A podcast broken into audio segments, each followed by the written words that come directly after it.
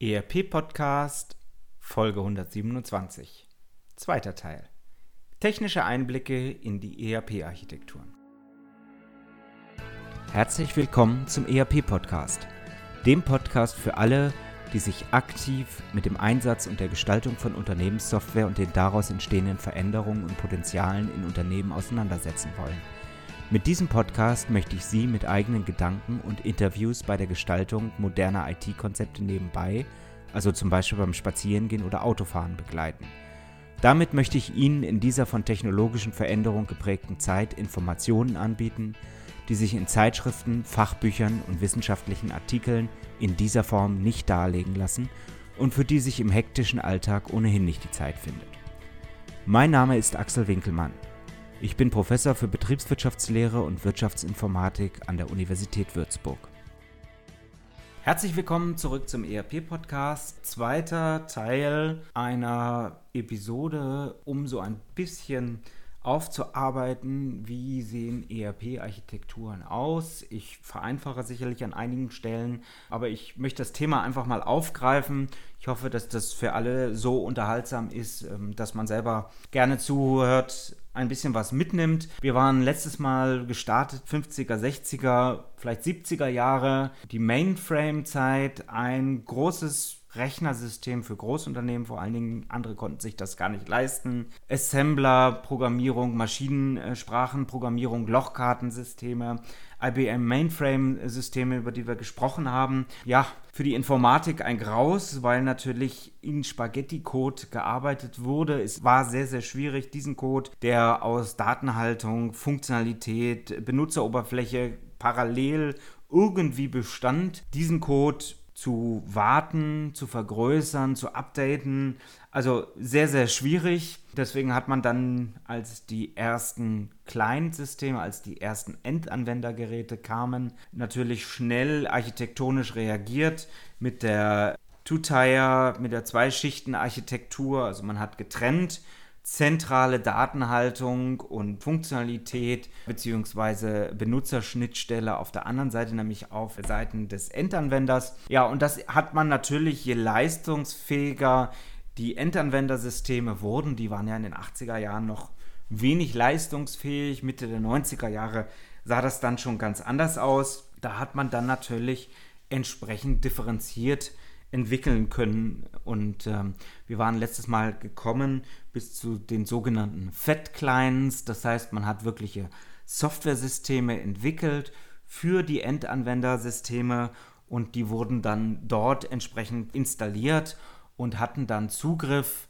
über auch schmalbandige Leitungen auf die zentrale Datenhaltung, den Server, also sogenannte Client-Server-Architekturen, die jetzt langsam ins Spiel kamen, hatten aber natürlich den riesigen Nachteil, wenn ich auf dem Endgerät etwas installiere, ja, dann habe ich irgendwann ein Update. Das ist nicht weiter schlimm, wenn das Endgerät direkt vor meiner Nase steht. Wenn ich aber durch ganz Deutschland dafür reisen muss, um 2000 Endgeräte mit einem Update zu versorgen, dann ist das natürlich eine Riesennummer an der Stelle.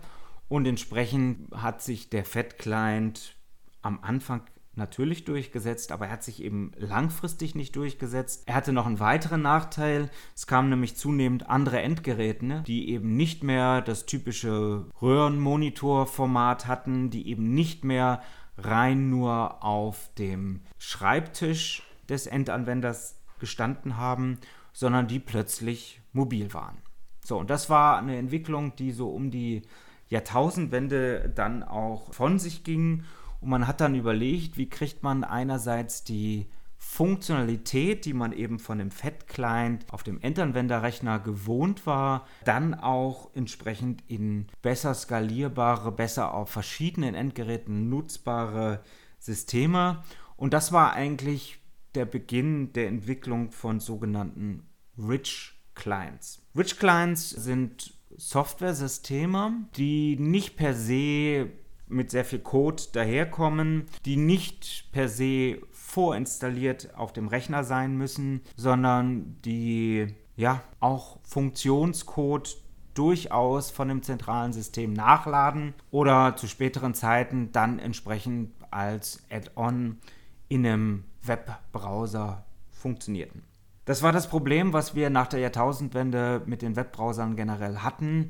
Die Funktionalität, die diese Anzeigesysteme für das World Wide Web letztendlich hatten, die war nicht so ausgereift, dass wir tatsächlich wirklich gut dort Software drin laufen lassen konnten. Okay, es gab auch sowas wie GMX, wie Web.de, ja, mein erstes Startup hat selber Web-Software entwickelt, Unified Messaging Software.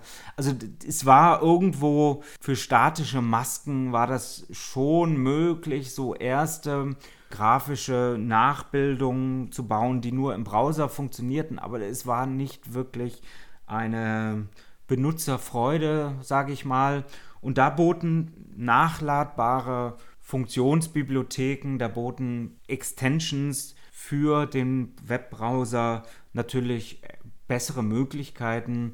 Und das waren eben am Anfang die sogenannten Rich Clients. War dann immer ein Problem bei Rechnern, bei denen man nichts installieren konnte. Aber der Riesenvorteil gegenüber dem Fat Client war natürlich, dass man eben nicht vorab und permanent immer etwas installieren muss, sondern dass man für die Nutzung sich den Code entsprechend vom zentralen Server äh, ziehen konnte. Ja, und die Weiterentwicklung von dem Ganzen, bei dem eben auch keine Funktionalität dann mehr auf dem Endgerät liegt, ist der sogenannte Thin Client. Den Thin Client in seiner heutigen Ausprägung, den kennen wir sicherlich alle als HTML5 Browser-Anwendung. Mittlerweile sehr, sehr mächtig, mittlerweile Standard für fast alle Funktionsgattungen von Software, dass man entsprechend im Browser an jedem beliebigen Endgerät, also nicht nur rein mit einem großen Monitor, sondern auch Tablet oder auf dem Smartphone entsprechend die Software nutzen kann. Ja, und dieses überall nutzen bedeutet natürlich auch, dass wir entsprechend leistungsfähige Rechnersysteme haben, was nach der Jahrtausendwende sicherlich der Fall war. Wir haben in den 90er Jahren angefangen, sehr stark objektorientiert, Mehrschichtenarchitekturen zu entwickeln.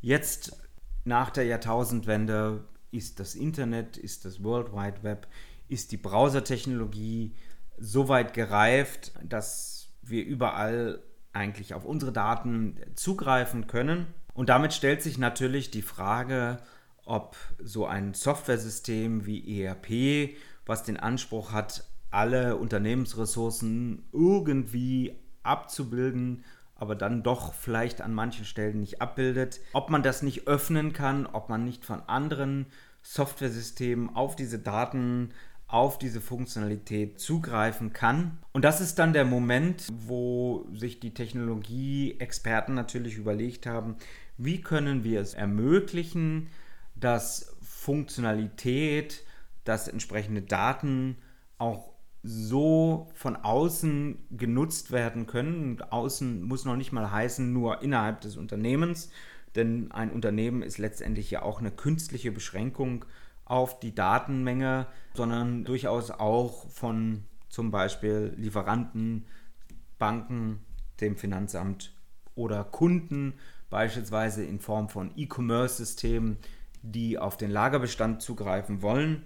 Ja, und da hat man sich natürlich Konzepte überlegt. Man hatte Mitte der 90er Jahre schon angefangen mit der Object Management Architecture, aus der letztendlich Corba entstanden war, die Common Object Request Broker Architecture, um eben auf einzelne Funktionen, auf einzelne Funktionalitäten mit entsprechenden Daten des Gesamtsystems zugreifen zu können. Das war noch relativ aufwendig in der dahinterliegenden Struktur. Man wollte das viel schmaler, viel schlanker, viel webbasierter haben. Also man wollte gekapselt auf einzelne Dinge zugreifen können und hat sich dann einen Standard ausgedacht, der da heißt Web Service. Und die Idee hinter Web Service ist es eben, Funktionsaufrufe aus der Ferne tätigen zu können, und zwar rein über die Webinfrastruktur, also sogenannte Remote Procedure Calls, RPC. Und dafür sollte das Ganze möglichst einfach funktionieren über das Internet, über das World Wide Web funktionieren.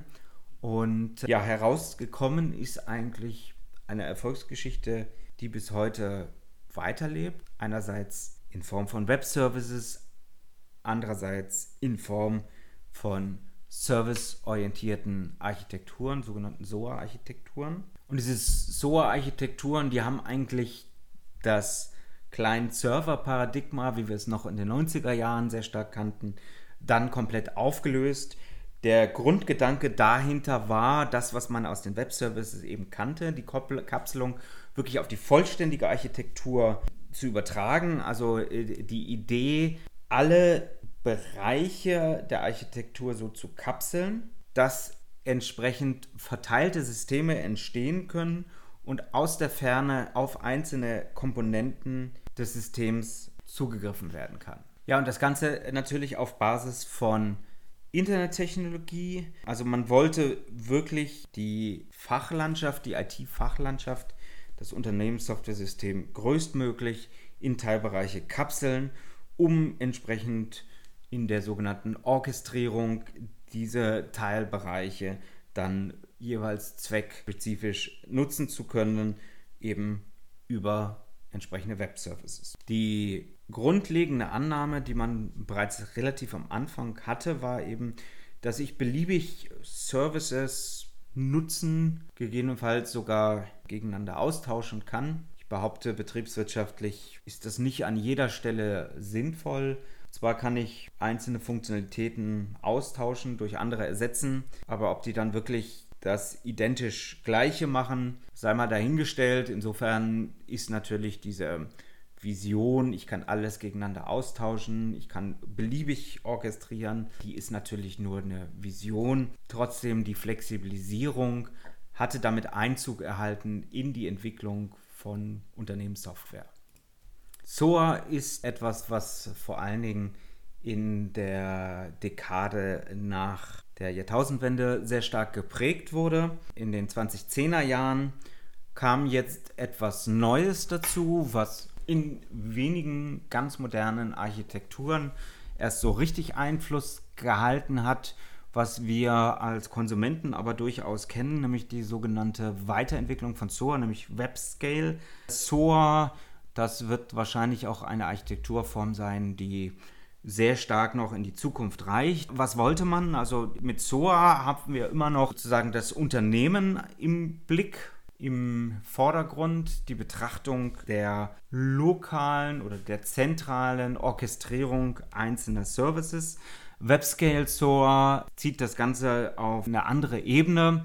Beispiel Netflix und Co. Dort locke ich mich zum Beispiel über meinen Facebook-Account ein, habe einen Zahlungsdienstleister, über den die Zahlungen abgewickelt werden, habe verschiedenste Server, über die die Performance der Videobereitstellung läuft, etc. pp. Also ganz, ganz viele kleine Einzelpuzzleteile sozusagen, die hier zusammengebracht werden zu einem großen System, zu einer großen Leistungserbringung, in dem Falle eben Netflix. Und genau das Gleiche möchte man natürlich zunehmend auch im ERP, im Unternehmenssoftwareumfeld haben.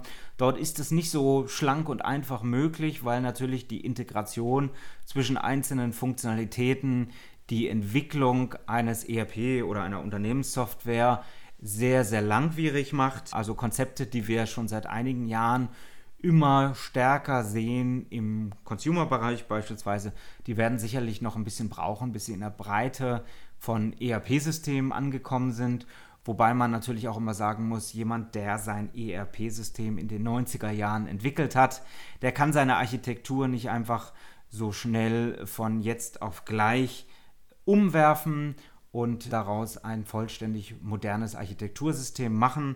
Das funktioniert einfach nicht. Das kann ich nur machen, wenn ich eine neue Produktlinie auf den Markt bringe. Insofern sehen wir das noch verhältnismäßig selten. So, aber die Idee klar, wir wollen neue Organisationsformen von Unternehmenssoftware schaffen. Wir wollen auch eine verbesserte Wartungsfähigkeit haben, eine höhere Skalierbarkeit und Austauschbarkeit der entsprechenden Services, um hier neue Geschäftsmodelle viel, viel, viel, viel, viel stärker unterstützen zu können im Business IT Alignment, als dass wir das bislang überhaupt konnten.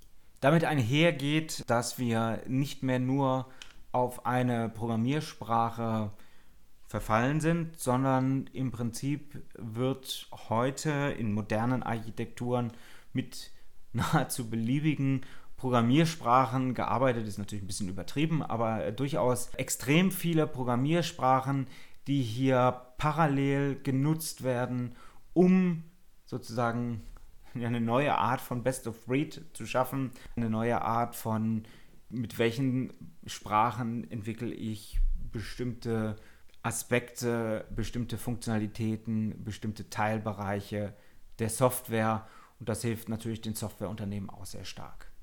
Ja, wen das Thema verschiedenste Programmiersprachen auch interessiert, der sei gerne auch verwiesen auf die Folge 120, ein Interview mit dem Gründer von Plenty Systems, eine große E-Commerce ERP-Plattform mit ganz, ganz vielen Programmiersprachen, die eben auf diese neuen Technologien entsprechend auch genutzt werden.